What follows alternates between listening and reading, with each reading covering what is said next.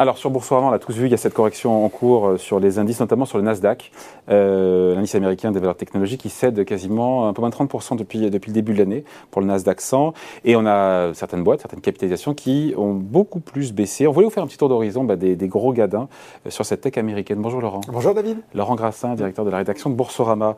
déjà, premier constat, même au sein des GAFA, qui ne sont pas des, des petites valeurs, des, des small et des mid cap, la correction pour certains est hyper, hyper violente. Oui, c'est vrai, David. Et, euh, on voit hier d'ailleurs le Nasdaq, euh, on a cru qu'il allait rebondir. Il a rebondi, mais c'était symbolique, hein, plus 0,06%, je crois, de mémoire. Et euh, ça montre bien la, spirale baissière dans laquelle l'indice est depuis le début de l'année. On rappelle toujours, parce que c'est vrai qu'on n'arrête pas de dire oui, alors quand les taux montent, ça pénalise les valeurs techno. Juste pour, pour, réexpliquer très simplement comment ça marche, c'est que la bourse, en fait, avec les valeurs technologiques, sont des valeurs très bien valorisées parce qu'on anticipe dans le futur, dans l'avenir, des cash flows très importants. Sauf que bah, la bourse est toujours une affaire d'arbitrage. Quand finalement, sur des rendements sécurisés actuels, vous pouvez avoir quelque chose de plus satisfaisant. Mmh. Les cash flows futurs sont moins, forcément moins, forcément moins intéressants. Donc, quand on les ramène à la valeur d'aujourd'hui. Exactement. Ces profits futurs, ces cash flows futurs, ramenés au moment où on se parle à mmh. d'aujourd'hui, mmh. valent moins quand les taux d'intérêt sont élevés. Voilà. C'est les intérêts non, c'est pas les intérêts composés, c'est l'actualisation des euh, voilà des, des, cash flows futurs. Je me rappelle euh, ce qu'on a appris à l'école. Toujours est-il que ça, ça pénalise les valeurs technologiques. Voilà pour la partie euh, pédagogique, surtout quand elles sont très très bien valorisées. Et là, retour à votre question, les GAFA depuis le début de l'année, qu'est-ce que ça donne? On les avait vus surnager dans toutes les crises. Et eh bien là, oui, ça marque le pas. Hein, ça se traduit euh, concrètement par un Amazon qui perd 35%, un Meta Platform, vous savez, ça c'est le nouveau euh, petit nom de Facebook. On est à moins 40, on est à moins 20 sur Alphabet, maison mère de Google depuis le début de l'année. Oui, oui, depuis le début de l'année quand même. Hein. Quand vous êtes rentré sur Meta en, janvier, vous avez déjà perdu 43% de votre mise, donc c'est quand même mm. pas anecdotique.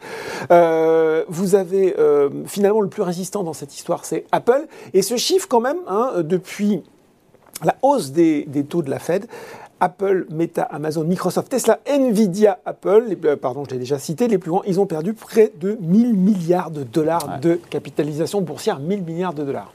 Pourtant, c'est des business qui vont bien. on se dit quand même. Bon, après, c'est pas le sujet du jour, mais on se dit quand même. Le sujet, c'est la valorisation. Depuis le temps qu'on n'arrêtait pas de dire que les, boîtes étaient trop valorisées, là, on. Non, mais c'est pas des boîtes qui perdent des clients ou qui, ont des chiffres d'affaires qui baissent. Alors, euh, justement, oui, ça c'est. Mais c'est pas le sujet. Mais c'est pas le sujet.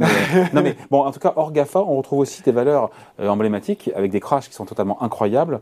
On l'avait évoqué, mais rapidement aussi, c'est le cas de Netflix eh ben, qu'on a tous en tête. Justement. Ah, pour les coups, là, oui. Et ça, ah ça fait bien le, ça fait bien le pendant avec votre question, puisque voilà on vient d'expliquer toute cette histoire d'actualisation des cash flows, d'attente de cash flow. Qu'est-ce qui se passe quand la croissance d'une valeur tech n'est plus au rendez-vous? Eh ben, on a Netflix, la sortie de route complète, puisqu'ils attendaient 2,5 millions de nouveaux clients sur le premier trimestre. Finalement, ils en perdent 200 000. Là, la sanction est terrible, l'action qui dévise de 30% euh, en une seule séance, enfin 35%. Même. Là, on dit que c'est un peu justifié, parce qu'on attend une croissance du parc d'abonnés et on a une baisse. Donc, euh, Alors, ça fait un différentiel entre les deux de 2 millions et quelques. Hein, oui, on est d'accord, oui, mais enfin, vous avez quand même 35% de baisse en une journée, même si euh, sur le modèle de croissance de Netflix, il y, avait, il y a là effectivement de vraies questions, notamment la question de savoir s'ils pourront aller chercher ces nouveaux abonnés post-crise sanitaire. On sait qu'ils avaient été portés pendant deux ans par la crise sanitaire.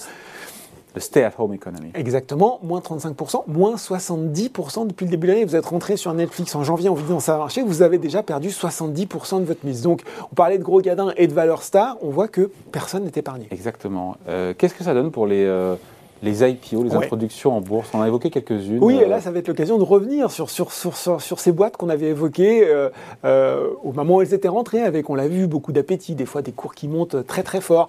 Et bah, le, constat, là aussi, il est assez douloureux. Euh, il y a CNBC qui suit, qui suit ce genre de choses. Il y a 53 entreprises liées à la technologie qui, sont, qui sont cotées l'année dernière. Elles sont désormais, alors il n'y en a que 3 qui se euh, négocie désormais. Euh, un cours supérieur euh, voilà. au cours d'introduction, 3 sur 50 Voilà, le reste, c'est en dessous. Donc ça fait mal. Mais en dessous de combien?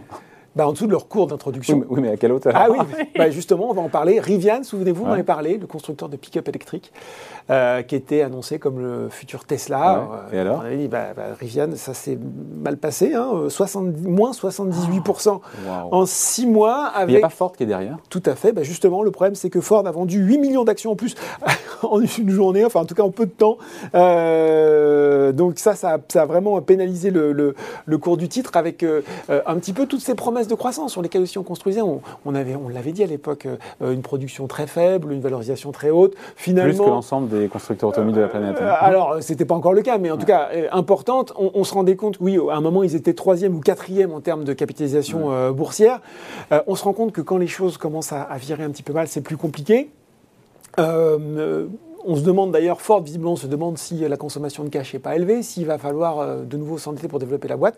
Euh, une autre boîte de, véhicules électriques, Lucid Group, 13% hein, chute de 13% mercredi, 60% depuis le début de l'année. Tesla, 30%, moins 30% depuis le début de l'année. Et si on revient sur les intros, euh, sur les intros, même les boîtes de tech, on a le fournisseur de logiciels cloud, UiPath, Société de technologie financière, Marketa, Toast, tout ça, ça se casse la figure. les deux dernières, elles ont perdu 70 de leur valorisation depuis les débuts en bourse. Donc, euh, miser sur les intros, on s'était demandé à un moment s'il fallait miser sur les intros américaines de la tech. On a des éléments de réponse là, ils sont assez euh, difficiles. En Europe, on a eu, on l'a évoqué ici, EuroAPI, ça s'est bien passé, un petit peu moins en milieu de semaine et globalement. en tout cas, les débuts, les débuts sont faits en fanfare. On est, on est sur un secteur EuroAPI, on rappelle, hein, c'est les principes actifs, euh, le filiale de Sanofi euh, pharmaceutique. Donc euh, là, oui. a priori, on est plus dans l'air du temps. Puisqu'on parlait juste avant, Laurent, des sociétés liées à la finance et en lien avec un sujet qu'on a fait hier ou avant-hier, je ne sais plus, sur les cryptos, sur le Bitcoin, qui dévise de plus de 30%, quasiment 40% maintenant depuis le mm. début de l'année, plus de 60% mm. depuis les, les points du mois, du mois novembre.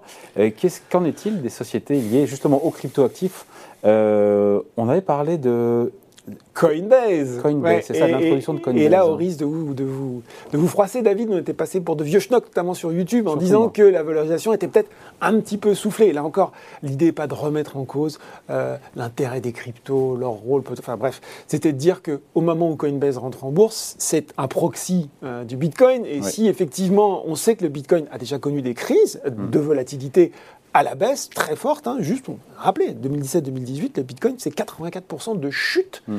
Donc ça ne veut pas dire que ça va pas Hyper repartir. volatilité à la hausse et à la baisse. Et à la baisse. Dans les deux voilà. et donc, ça, hein. bah, ce qui se passe, c'est quand vous êtes vraiment lié au Bitcoin comme Coinbase, eh ben, vous perdez beaucoup et vous perdez même euh, beaucoup plus, hein, puisque là où, euh, où, le Bitcoin a perdu 30-40%, ça, ça a remonté un petit peu euh, là aujourd'hui, mmh. il est repassé au-dessus des 30 000, mais bah, quand vous êtes Coinbase, vous perdez 66%, 70% sur la même période avec des chutes de voilà, 10-15% par jour, donc ça fait mal.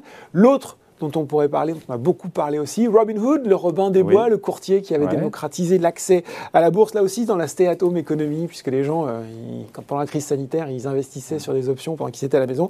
On est à moins 50% sur ces deux valeurs, là aussi emblématiques d'une certaine euh, finance américaine. On va pas toucher euh, la bonne humeur, notre bonne humeur de mhm. fin de semaine. Mhm. si on veut finir quand même sur une note un peu positive et optimiste, il y a des valeurs qui résistent sur le Nasdaq depuis le début de l'année. Bah, les mêmes que chez nous au final. C'est-à-dire que, alors certes, on a activé Vision Blizzard qui progresse bien, mais c'est un petit peu spécifique puisque l'éditeur de jeux vidéo, il a été euh, racheté par Microsoft. Mais non, mais il fallait aller, David, sans surprise, du côté des producteurs d'énergie, des groupes comme Exelon, ah. American Electric Power, XL Énergie, voilà. C'est pas du Nasdaq, ça. C'est du Nasdaq. C'est pas des valeurs véritablement tech, mais ce sont des valeurs qui sont sur le Nasdaq. Exxon est sur le Nasdaq? Non, Excelon, pardon. Ah, Excelon. J'étais là, Exxon non, pas... sur le Nasdaq. J'étais là, j'ai raté un métro. Non, non. Ex E-X. -E D'accord. Voilà. Et, euh, et enfin, ou alors vous avez Dollar Tree, ça c'est une entreprise américaine de grande distribution à bas prix, euh, et où on a encore, on retrouve des valeurs de, de santé, Vertex Pharmaceutical, ou encore Amgen, qui est une biotech. Finalement, pas de surprise, il y a des valeurs qui marchent sur le Nasdaq. C'est un peu les mêmes que chez nous, de la santé, de la production d'électricité, euh, et puis cette enseigne à bas coût. Voilà. À quand la fin du bear market sur le Nasdaq? Personne ne sait, mais il y a quand même, encore une fois, on est en bear market largement, là, pour le coup. Hein. Là, c'est 30% de baisse. Euh, c'est, ça fait longtemps qu'on n'ait pas connu ça, je pense, sur le marché de la technologie. Il faudra voir après la valo du, du, du mm. Nasdaq. Mm. on, fera, on en fera un sujet une prochaine fois. Merci beaucoup, Laurent. Merci, David. Salut.